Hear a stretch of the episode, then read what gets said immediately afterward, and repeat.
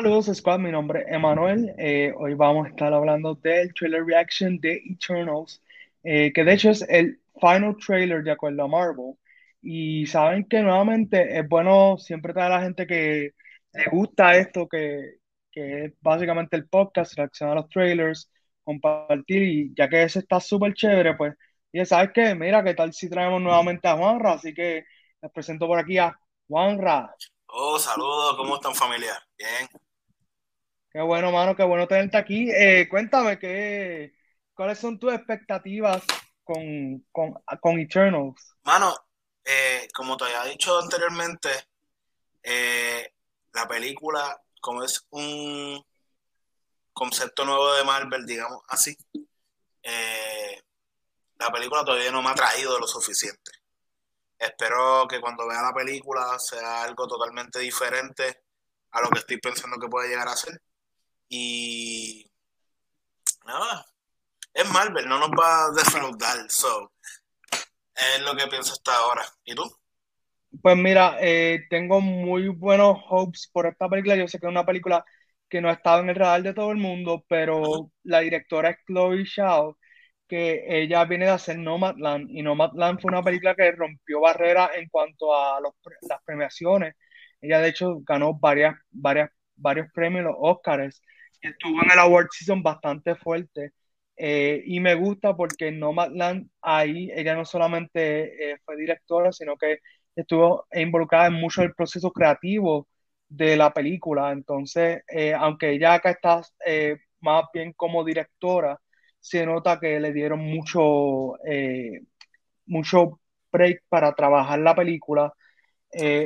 Estéticamente la película se ve bien, o sea, por lo menos lo que vienen siendo los trailers, se ven que hay muchas tomas muy llamativas, se nota también que no usaron tanto green screen, eso es algo muy bueno porque las películas de Marvel, eh, aunque son buenas, muchas de ellas, cuando, se, cuando las saturan de CGI se nota mucho y creo que esta película, una de las cosas que va a llamar mucha atención es que eh, tiene grabaciones en lugares reales, filmaciones en lugares donde tienes que básicamente bregar con el ambiente y acoplarte, acoplarse a eso para poder grabar lo que viene siendo la, la, película. Así que nada, yo creo que hemos hablado suficiente de esto. La gente quiere saber cuál es nuestra opinión en cuanto al, al trailer. So, vamos a darle por aquí a, a lo que viene siendo el trailer para motivarnos y, está ready, así que vamos allá, mi gente. Vamos a hacer el countdown. 3, 2, 1. Mira qué chévere. Wow.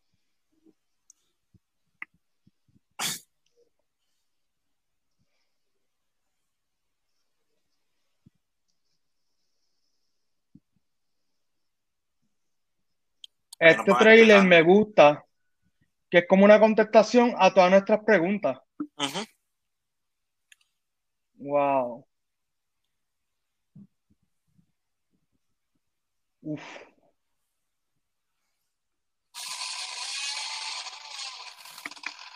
Ay, nice. Sí, realmente lo que estás diciendo ahorita sobre que la imagen de la película, los colores, se ve muy bien. Diantre. Oh. Mira. Superman. ¿ah? Eh. Qué chévere. O sea, y uno va explicando que siempre estuvieron ahí durante la historia. Sí. Wow. Eso ya lo hemos visto, ¿no? Sí, en Guardians, Guardians of the Galaxy la 1. ¿Sabes? Ah, mucha gente lo dice, pero él me recuerda mucho a, a Bucky. Sí, eh, tienen un parecido. Sí.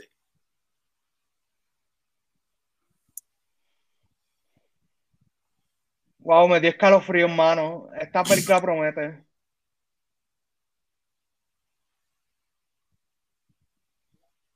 Wow.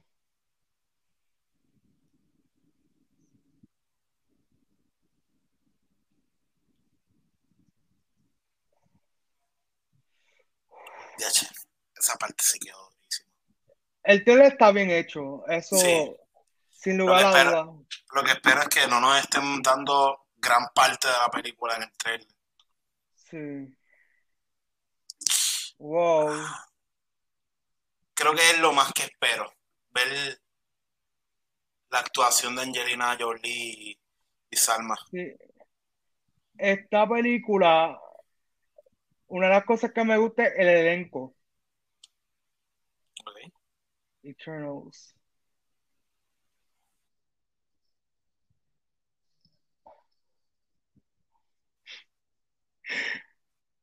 Qué brutal. IKEA. Sí, no, está, está demasiado. Así que eh, me gusta el elenco porque un elenco, eh, pues no quiero usar esta palabra porque es como bien clichosa, pero diverso. Me gusta que tenemos, eh, tenemos como que representación, yo digo como que de todos los hemisferios, tenemos a Salma, tenemos a Angelina Jolie, tenemos eh, básicamente la reunión de, de Game of Thrones, que pues está Richard Madden, que es el que interpreta Ikari. También tenemos a Jon Snow, tú sabes, que también va a estar ahí en la película. Eh, una de las cosas que me llama la atención es que eh, gran parte de- del trailer nos están mostrando a ellos con vestimenta como civiles, en vez de mostrarnos a ellos en su vestimenta como lo que son los Eternals.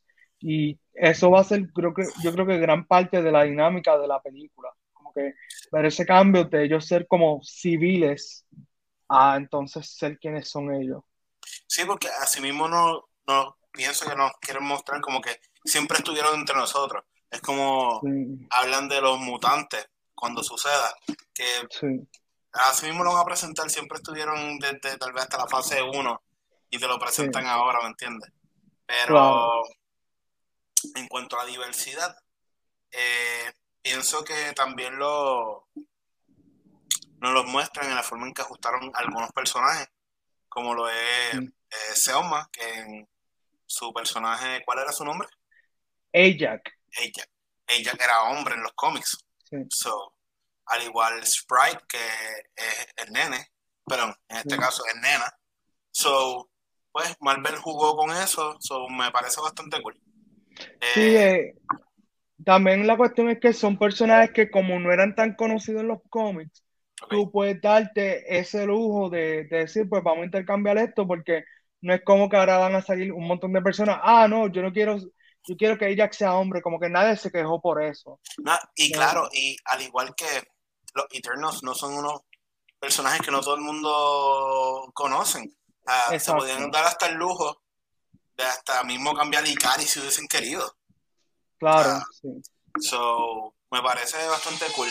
Espero, lo más que espero de esta película es ver la actuación de Selma y Angelina, realmente. Sí.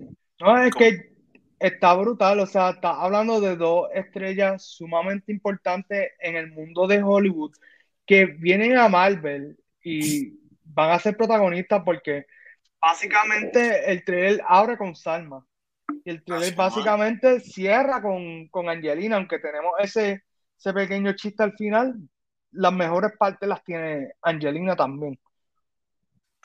So, eso está bien interesante. Eh, ese último chiste al final estuvo cool porque es Marvel diciéndonos, aunque esta película parezca seria, también va a tener sus tonos de comedia. Y, Sí, y a Marvel le ha funcionado bien, o sea, lo- esta comedia de Marvel me gusta porque es, son unos chistes que no caen como en, como que lo poco gusta, lo poco gusta, lo mucho como que no, no agrada. So, Me gusta. está, sí, me gustaría que ese fuese así. Sí, Realmente porque Marvel en todas las películas ya es como algo de ellos, darnos sí, comedia. Y pues si esta película me da acción, me da un poco de comedia, que es algo balanceado, pues va a ser, va a ser un buen proyecto. Eh, claro.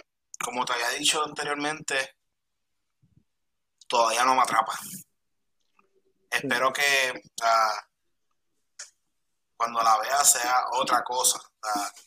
claro. y nada, como eh, volviendo con lo de Selma, eh, ella es un personaje bastante importante. O sea, Claro. ella, según leí, ella es la que tiene es la intermedia, intermedia, intermediaria. Sí. Tranquilo, tranquilo. Ella es la intermediaria.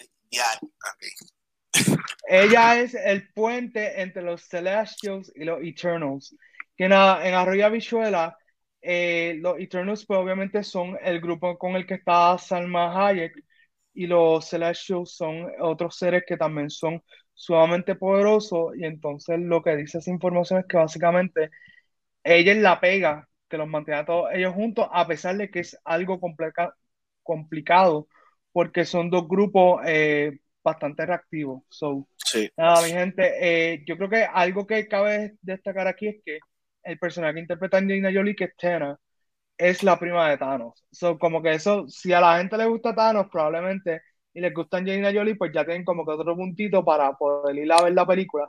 Sí. Eh, yo, yo lo que siento es que Eternals eh, ha sido el proyecto que más Kevin Feige ha hablado en los últimos meses. O sea, él casi no habló de Black Widow, de Shang-Chi más o menos ha hablado, pero The Eternals, él está desde que, desde antes que Chloe Zhao ganara los, los Oscars, ya él está diciendo, probablemente Eternals es la mejor película de Marvel. Y yo me quedo como que, wow, tú sabes. Eh, eso son palabras fuertes. Sí, no, y, y algo que está leyendo que me pareció súper cool. La escena donde básicamente ellos están parados como en forma de triángulo. Ok. Que está como que con el mal detrás.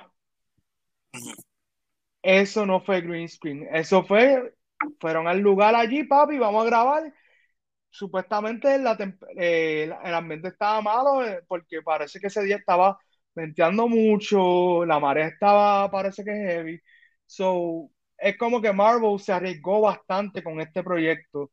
Y para mí el mayor riesgo está eh, desde que ve el cast, desde que ve el elenco. Sí. O sea que Marvel arriesgó bastante porque tú no, tú no llamas a Angelina Jolie y a Salma Hayek si tú no sabes que tu película va a romper.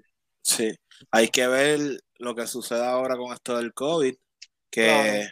vimos que la película es bastante, o sea, no es expensive modo ah, Endgame, pero fue expensive y más fueron 200 millones de en la producción y como me dijiste, 100 de marketing, que lo que vaya a pasar con la venta de taquilla, cómo se distribuye y eso, pues hay que ver qué sucede. Yo pienso que si esto continúa como va, se puede escrachar la película.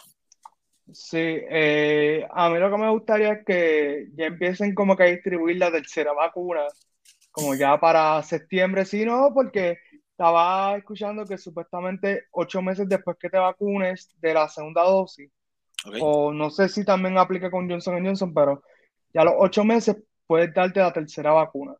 Y yo estoy como que, dame todas las vacunas que sean necesarias para yo poder volver a salir tranquilo, sin problema, tú sabes. Pero nada, mi gente, eh, hemos hablado bastante, yo creo que ya de Eternals.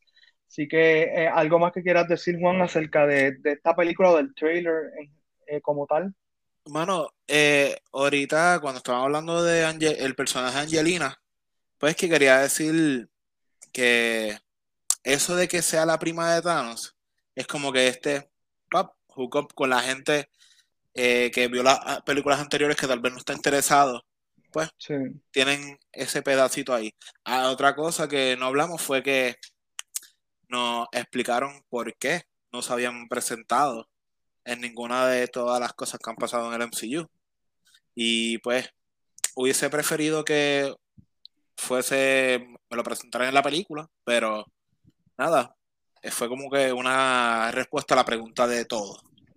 Sí, es que el, el asunto es que los Eternals probablemente podían haber salido en una fase anterior por primera vez y entonces entrar en esta nueva fase que estamos, que es fase 4. Pero de la forma que Kevin Feige ha ido construyendo este pequeño, vamos a decir, mapa, ha sido interesante porque él ha tenido que jugar con muchas cosas en contra. Y eh, sí, porque originalmente de la forma que se han ido presentando la serie no iba a ser así, el revolver Black Widow, tú sabes, como que han habido un par de cositas que, que no han ido tanto al favor de él, por lo menos en lo que viene siendo fase 4. Así que va a ser bien interesante ver qué efecto tiene Eternals Eh, como te digo, es una de las películas que el más está dándole hype ahora mismo. Eh, así que va a ser bien interesante que realmente nos va a traer Eternals. Yo lo que pienso es que Eternals de alguna forma va a servir como para atar algunos cabos de las primeras fases y como quien dice, darle una estructura a lo que va a ser el futuro de Marvel, más allá de lo que ya han establecido en las series que hemos visto como WandaVision, Falcon the Winter Soldier, Loki y Black Widow. Gracias por eh, ver este video, dale like, comparte, comenta, eh, síguenos en todas las redes. Juan está en, eh, en Instagram como Cuscol, pueden seguirlo por ahí, pendiente. También él está los lunes en Marvel Mondays. Vamos a estar discutiendo este lunes What If, el segundo episodio. Así que nada, muy pendiente y nos veremos en otro video. Peace. Bye.